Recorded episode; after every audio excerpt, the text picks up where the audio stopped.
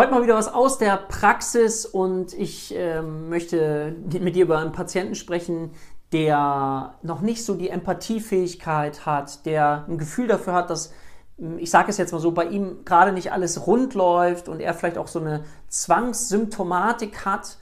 und auf der anderen Seite sitzt vielleicht jemand zu Hause, die Coach ist, ja, also die sich mit diesen Themen viel beschäftigt, die Bescheid weiß. Und vielleicht kannst du dir vorstellen, dass so eine Konstellation nicht immer ganz leicht ist, weil das Gefühl entsteht, der eine ist hier oben und der andere ist hier unten. Der andere versucht ja etwas zu verändern, ja, aber der andere versucht dann so Tipps zu geben und das ist im Partnerschaftskonstellation echt, echt schwierig. Das heißt, wir brauchen ein anderes Gegenüber, das mit uns arbeiten kann, weil die Konstellationen, die so eng sind, die machen absolut keinen Sinn. Vielleicht kennst du das auch, dann lass mir gerne einen Kommentar dazu da, ob du solche Erfahrungen auch schon gemacht hast, dass man seinen Liebsten da sollte man als Therapeut immer sehr vorsichtig sein.